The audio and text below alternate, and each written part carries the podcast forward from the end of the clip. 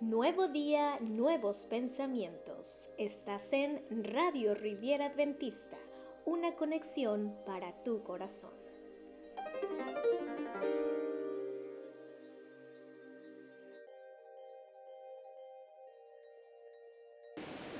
Buenos días hermanos, feliz sábado. Dios le bendiga grandemente. Para nosotros es un privilegio como familia estar hoy con ustedes mi esposita, mi niña. Eh, ya tenía rato que ellos no me acompañaban a esta iglesia y gracias a Dios que nos permite esa hermosa oportunidad en esta mañana.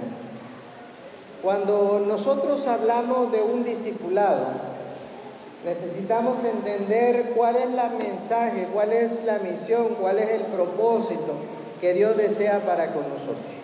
Y en esta mañana hemos a hablar acerca del discipulado, lo que Cristo espera de un discípulo y cómo Cristo entiende de un discípulo. Pero vamos a orar y vamos a abrir la palabra de Dios para poder entender. Oramos.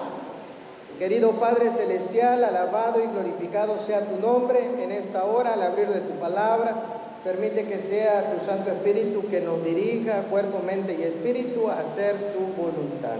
Por lo tanto, oh Dios, manifiéstate en este momento para bendición y salvación de cada uno de tus hijos. En el nombre de Cristo Jesús oramos. Amén. Cuando nosotros abrimos la palabra de Dios, quiero invitarles en el libro de San Mateo, capítulo número 28. San Mateo, capítulo número 28. Algo estaba por suceder. Jesús ya había resucitado y Después de que había resucitado, había dado fielmente indicaciones a sus discípulos para tener un encuentro con ellos. Por eso la palabra de Dios en San Mateo 28, versículo 16 te dice, pero los once discípulos se fueron a Galilea. Once discípulos, ya faltaba uno. Uno se había ahorcado porque en algún momento había entregado a su maestro. Dice la palabra de Dios en el verso 16 que fueron al monte donde Jesús les había ordenado. Esta semana han estado recordando nuestros hijos lo que sucedió en el monte Moria, cómo Dios se manifestó para con Abraham en ese lugar. También en el monte Oreb, cómo Dios llamó a Moisés y estaba la zarza ardiendo cómo Dios se manifestó en el monte Sinaí, cómo ahí le entregó entonces las tablas de piedra escritas por el dedo de Dios, cómo Dios se manifestó en el monte Carmelo, se encontraba el profeta Elías, se encontraba alrededor de muchos adoradores, falsos adoradores, y a través del testimonio de Elías, y la señal de fuego de Dios, entonces Dios se manifiesta y erradica la confusión que hay para con el pueblo de Israel. A través del monte de los olivos podemos ver cómo Jesús hacía de la oración parte esencial de su ministerio, parte esencial de su vida. Y ahora les estaba enseñando a los discípulos que necesitaban ir una vez más al monte. Dice el versículo 16, al monte donde Jesús les había ordenado. Dice el verso 17 que cuando lo vieron, lo adoraron, aunque algunos estaban dudando, porque parte de la naturaleza del ser humano es dudar. Y yo les decía hace rato, dudar no es malo. Si dudas y vas a Dios no es malo, pero si dudas y confías en tu voluntad, eso es malo. Porque necesitamos depender totalmente de Dios. Lo que me maravilla de en medio de esta circunstancia es que los discípulos estaban en el monte, estaban en el lugar indicado para tener un encuentro con Jesús, pero estaban dudando. Nosotros como cristianos podemos estar reunidos dentro de la iglesia y podemos seguir dudando. Y en medio de la duda Jesús no se manifiesta y empieza a regañar a los discípulos. Sino lo que hace es darles una comisión, darles un propósito, darles una misión que hacer.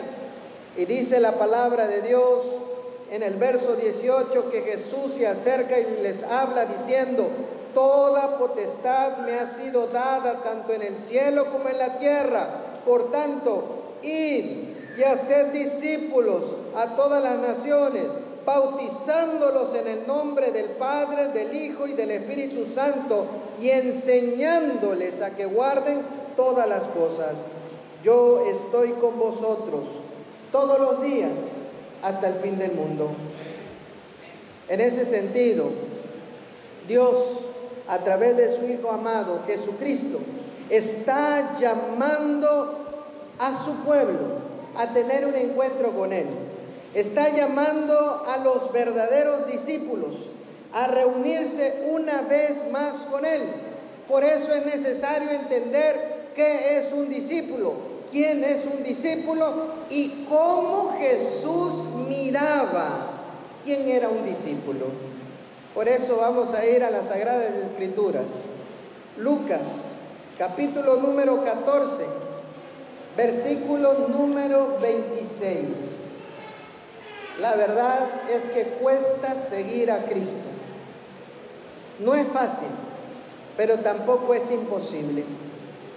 Dice el versículo 25 que grandes multitudes iban con él y volviéndose a esas multitudes que le estaban siguiendo, les dijo, si alguno viene a mí y no aborrece a su padre, a su madre, a su mujer, a sus hijos, a sus hermanos, a sus hermanas y hasta su propia vida, ¿qué dice ahí?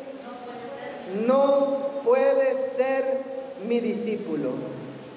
¿Saben lo que nos dice la palabra de Dios en San Mateo 6:33? Busca primeramente el reino de Dios y su justicia, y todas las demás cosas vendrán por añadidura. Eso quiere decir que Dios está buscando a discípulos, Dios está buscando alumnos, Dios está buscando a seguidores del pueblo de Dios, los cuales no pongan a nada ni a nadie por encima de Dios, porque el primer lugar es de Dios.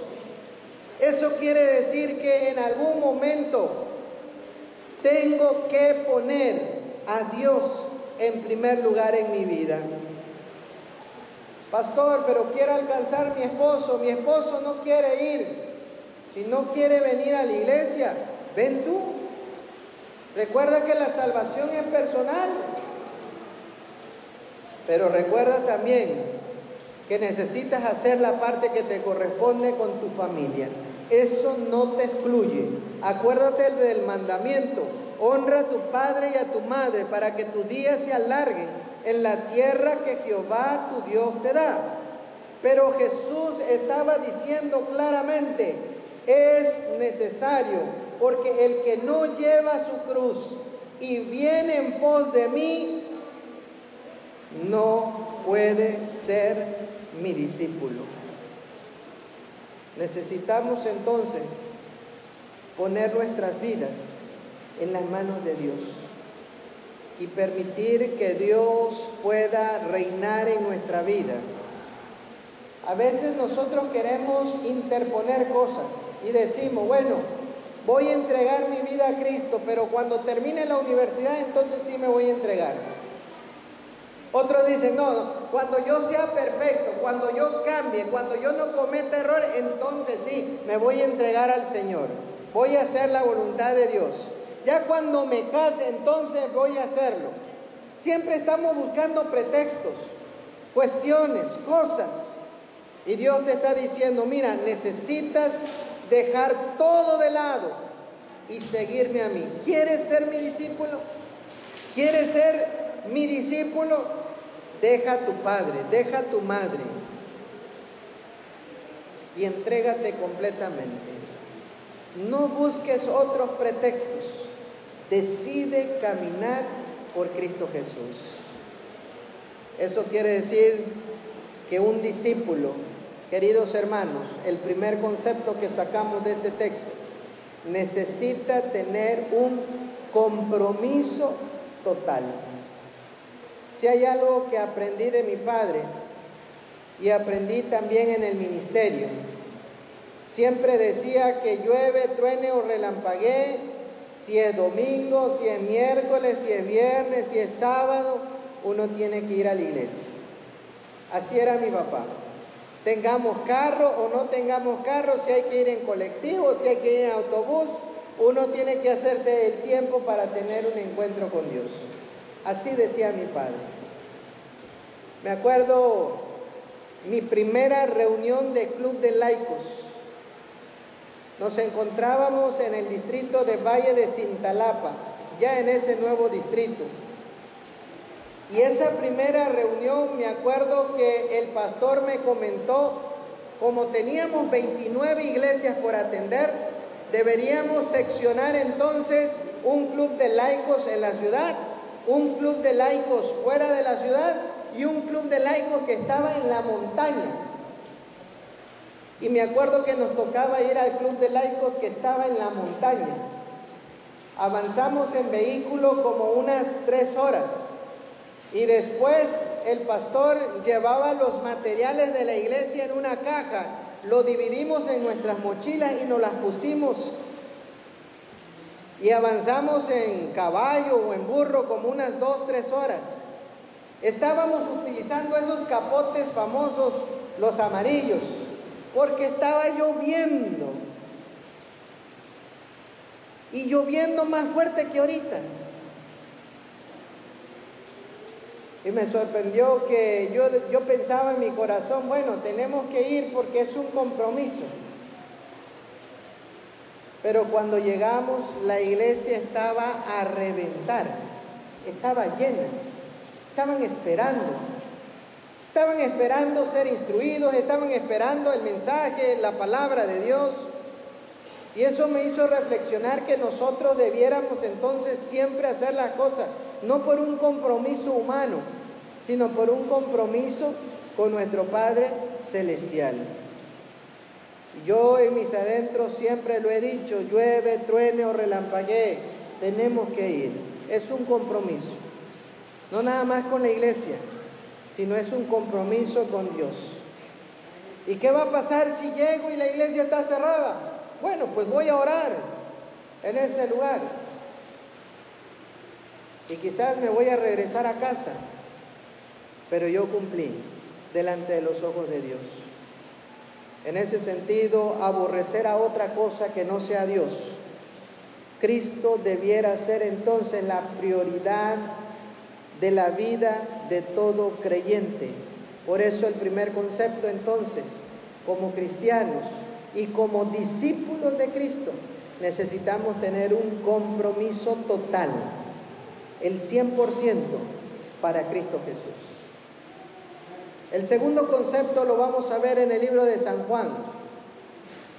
San Juan capítulo número 8.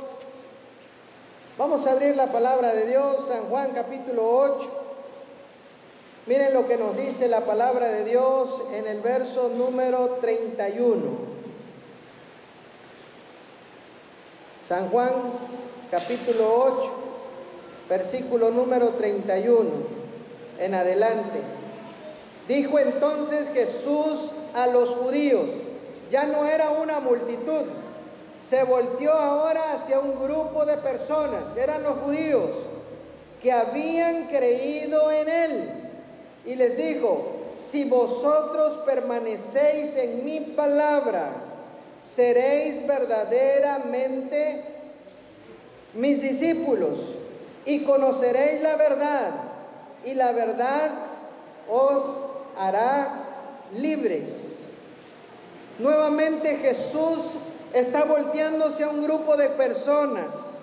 Miren, no basta en algún momento iniciar, no basta en algún momento solamente creer este grupo de judíos estaban creyendo en Jesús, estaban iniciando en Él, lo estaban aceptando como el Mesías, como el Salvador. Y en algún momento en medio de la circunstancia, se requiere que esas personas puedan enfrentar los obstáculos y puedan entonces rebasar esos obstáculos.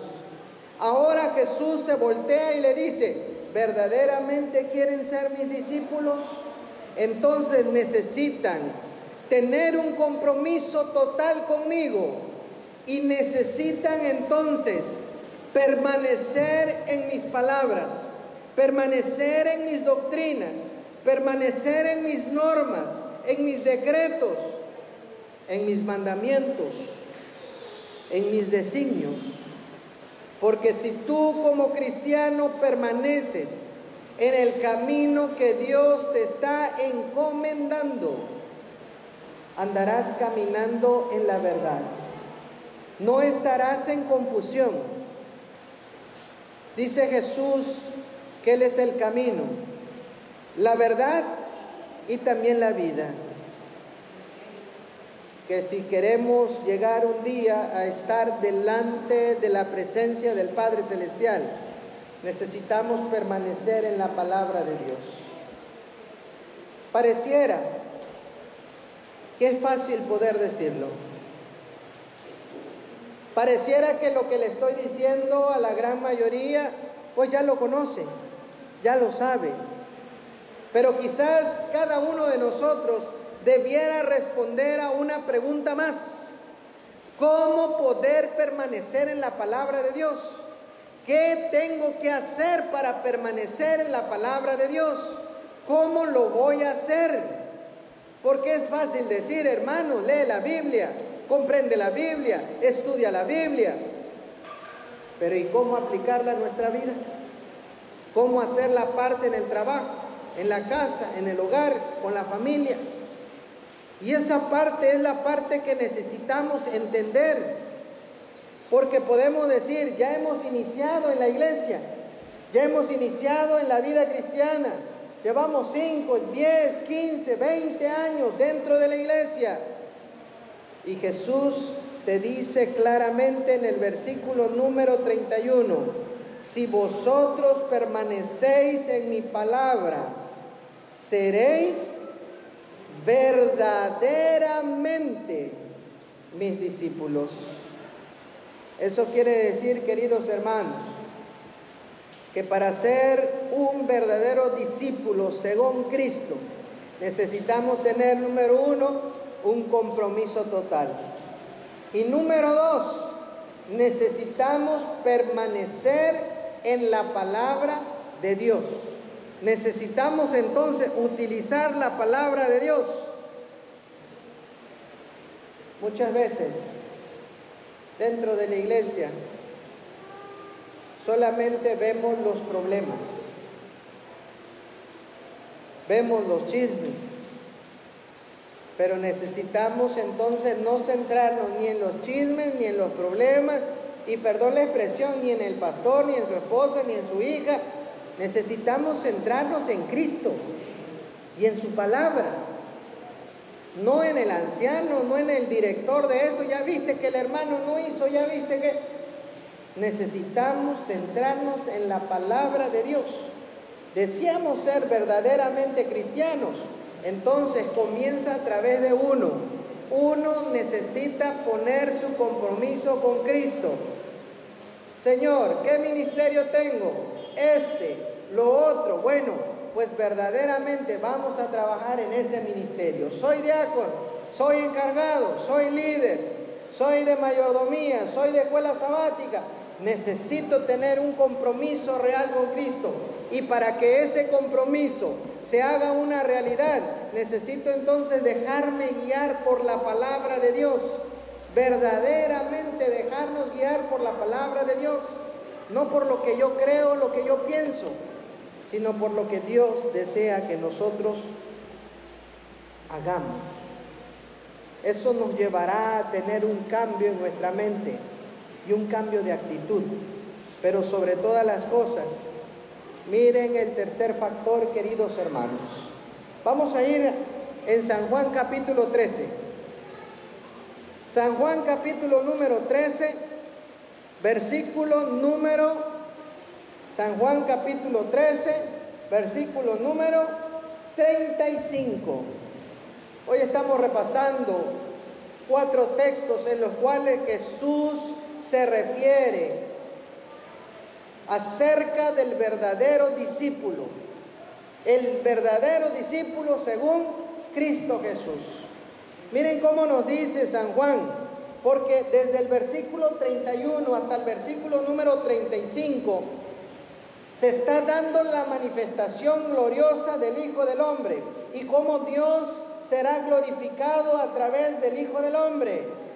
Y dice el versículo número 34, un mandamiento nuevo os doy, que os améis los unos a los otros, como yo os he amado que también os améis los unos a los otros.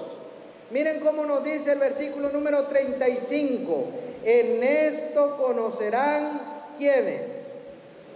Todos que sois mis discípulos, si tenéis amor los unos por los otros.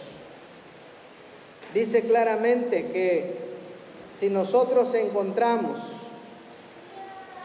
ya sea buenos hermanos, si nosotros encontramos ya sea buenos maestros o buenos líderes, en este caso los verdaderos discípulos, no están tratando con rudeza a los hermanos, sino los están tratando con amor, con cariño, no solamente a ellos, sino también a sus familias personas que conocen, personas que desean ser los discípulos de Cristo.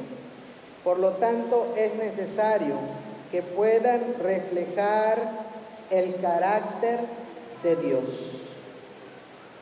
Cuando nosotros enseñamos el carácter de Dios, podemos ir a dos textos.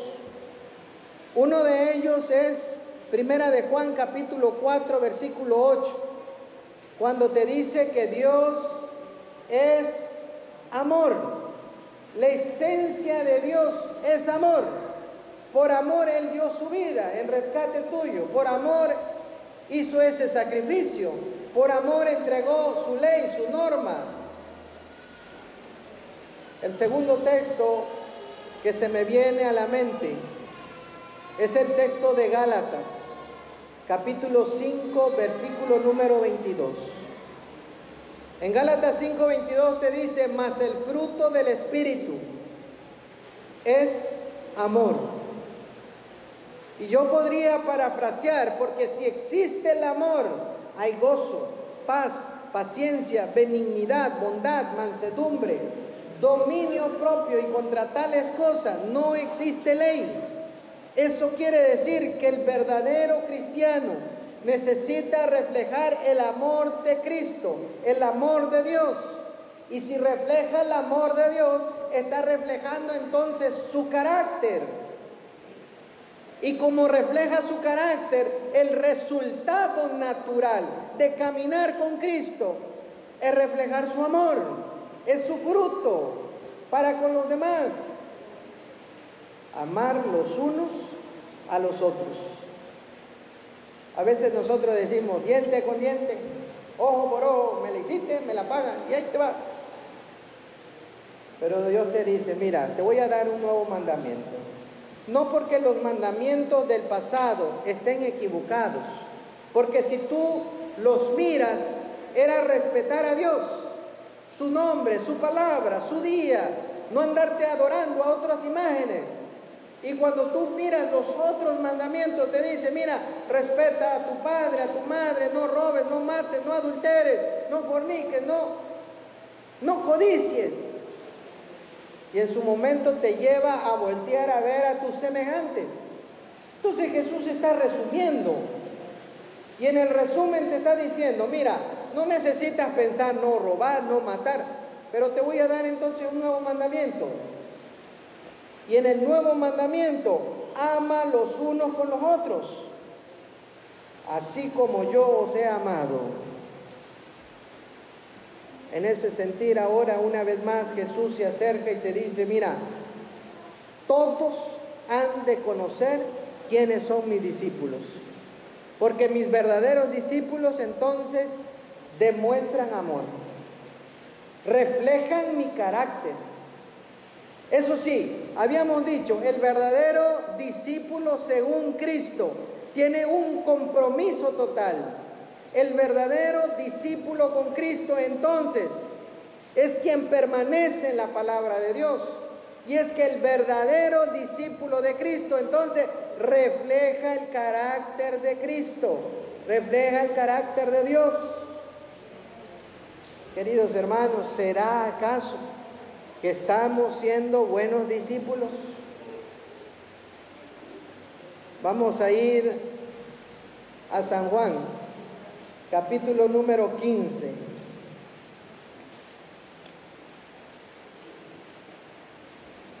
Comienza hablando de la vid verdadera. Yo soy la vid verdadera y mi Padre es el labrador. Todo pámpano que en mí no lleva fruto lo quitará y todo aquel que lleva fruto lo limpiará para que lleve más fruto. Ya vosotros estáis limpios por la palabra que os he hablado. Verso 4, permaneced en mí y yo en vosotros, como el pámpano no puede llevar fruto por sí mismo si no permanece en la vid, así tampoco vosotros si no permanecéis en mí. Ahora vamos a brincar hasta el versículo número 8. Verso 8.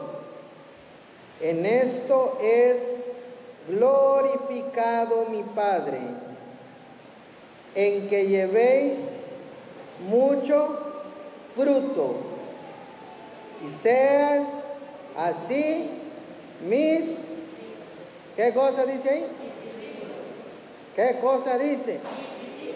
Eso quiere decir que el verdadero discípulo según Cristo, ¿qué hace? Lleva fruto. Lleva fruto. Y lleva fruto.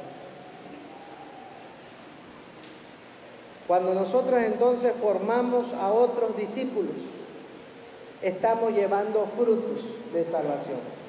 Cuando yo estoy dando un estudio bíblico, estoy llevando un fruto de salvación.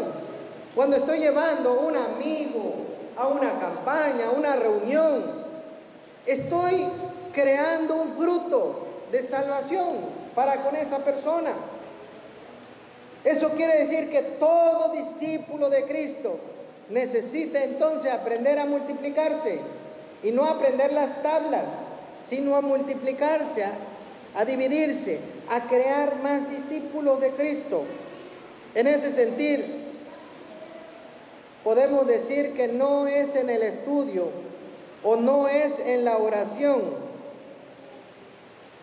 sino que el crecimiento espiritual lo da a través de la testificación lo da uno a través de la predicación.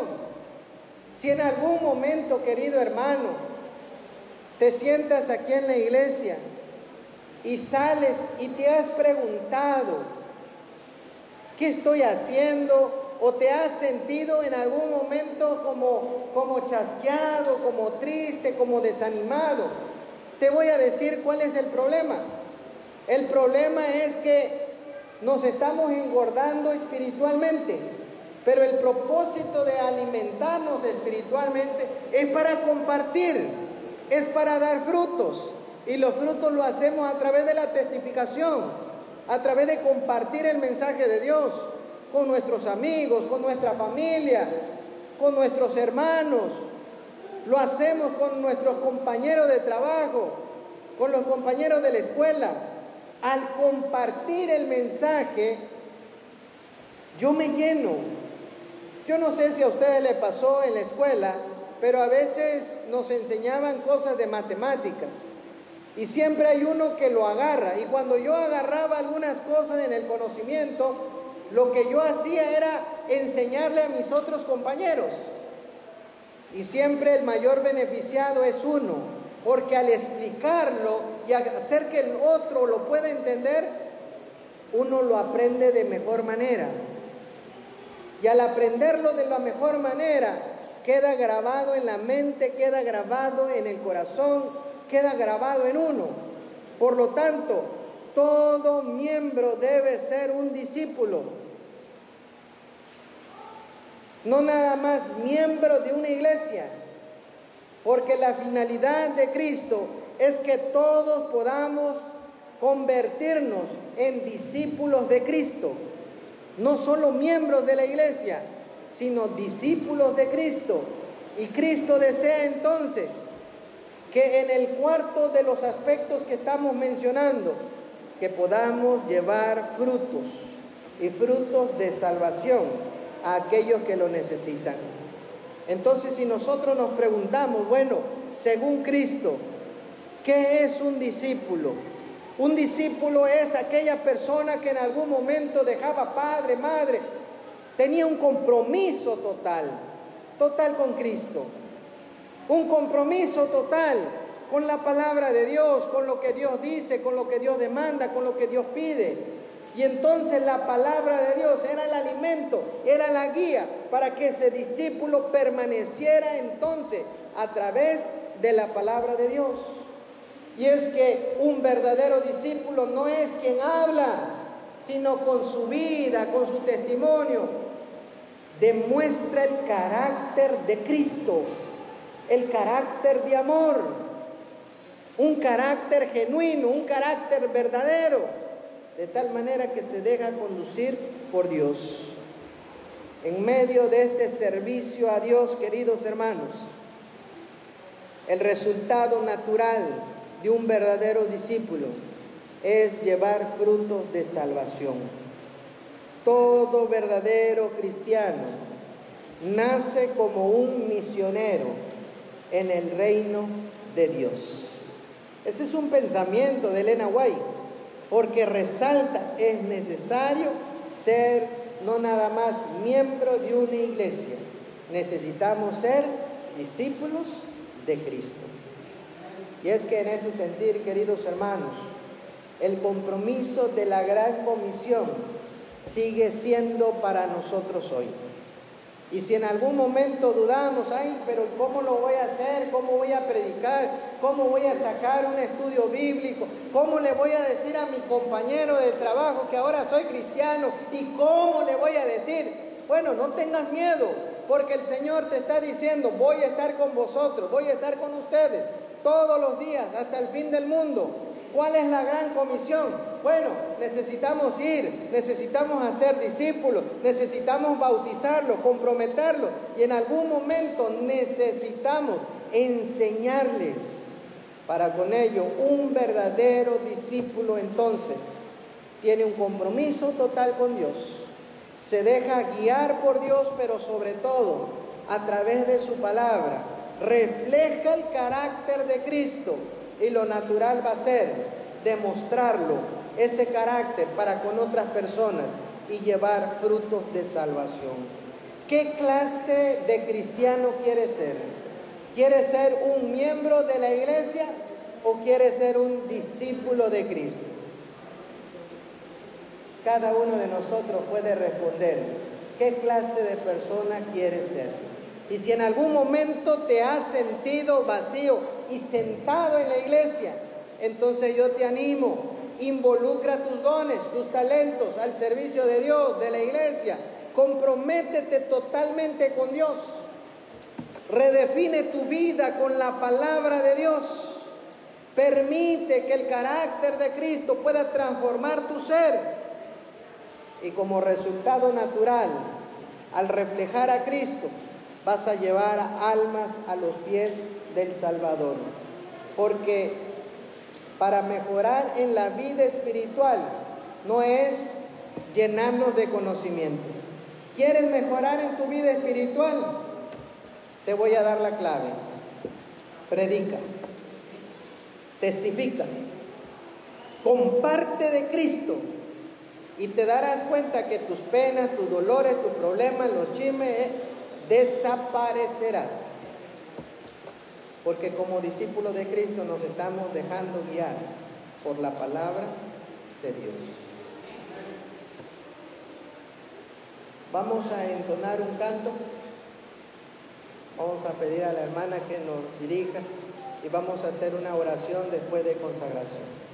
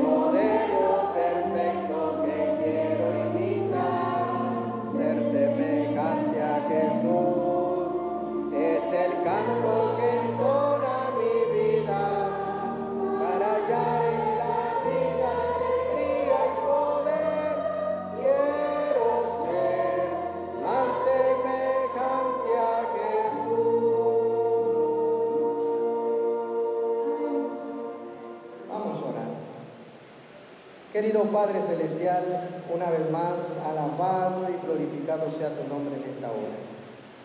Querido Padre, hay dos clases de cristianos. Uno, un miembro de iglesia y otro, un discípulo de Cristo. Permite que en esta hora, oh Dios, tu Santo Espíritu nos encamine a ser verdaderos discípulos. Discípulos que puedan estar comprometidos con Dios, con sus dones, con sus talentos, a tu servicio, a través de sus ministerios. Y juntos encaminarnos, Señor, a ese encuentro maravilloso contigo. Discípulos que se dejen guiar por la palabra de Dios y que la palabra de Dios sea el instrumento en el cual podamos dirigir nuestras sendas Dice el Salmo 119, 105 que es una lámpara que nos guía en medio de la oscuridad, porque la palabra de Dios es viva y eficaz y puede penetrar en nuestros corazones. Padre, permite que la palabra de Dios sea el instrumento que nos muestre el camino al cual como iglesia, como individuos, como discípulos de Cristo debemos, debemos actuar. De igual manera, Señor, al comprometernos y al dejarnos guiar por tu palabra, permite que podamos reflejar el carácter de Cristo. Para ser verdaderos discípulos necesitamos demostrar el amor de Dios para aquellos que lo necesitan. ¿Y cuántas personas están requiriendo, están necesitados, tienen esa necesidad de ti? Ayúdanos, Señor, a demostrar amor con aquellos que lo necesitan. Permite que ese amor pueda alcanzarlos, pueda redimirlos y pueda salvarlos. Porque haciendo de esa manera llevaremos frutos y frutos de salvación. Por lo tanto, ayúdanos, Señor, a que en el lapso de vida que tú nos brindas en esta tierra, podamos entonces ser los misioneros de Cristo podamos reflejar el amor de Cristo, podamos compartir tu palabra y podamos estar comprometidos contigo una vez más. Bendice a cada familia, bendice a cada persona aquí presente y permite que como discípulo de Cristo podamos reflejar tu amor donde quiera que vayamos. Guíanos a aquellos que necesitan de ti, oh Dios. Te lo pedimos, te lo suplicamos en el nombre de Cristo Jesús oramos. Amén. No esperes a la felicidad, la felicidad eres tú. Gracias por estar con nosotros. Síguenos a través de Spotify, Anchor.fm, Apple Podcast y Google Podcast. Gracias por acompañarnos.